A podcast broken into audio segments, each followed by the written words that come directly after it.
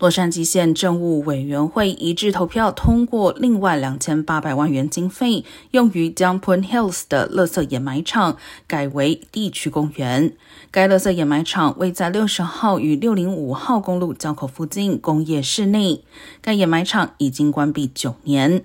连同之前通过的预算，该改建计划经费累计达到一亿一千万元。根据计划，改建完成后的公园将占地一百四十二英亩，是洛杉矶县三十五年来首个此类建案。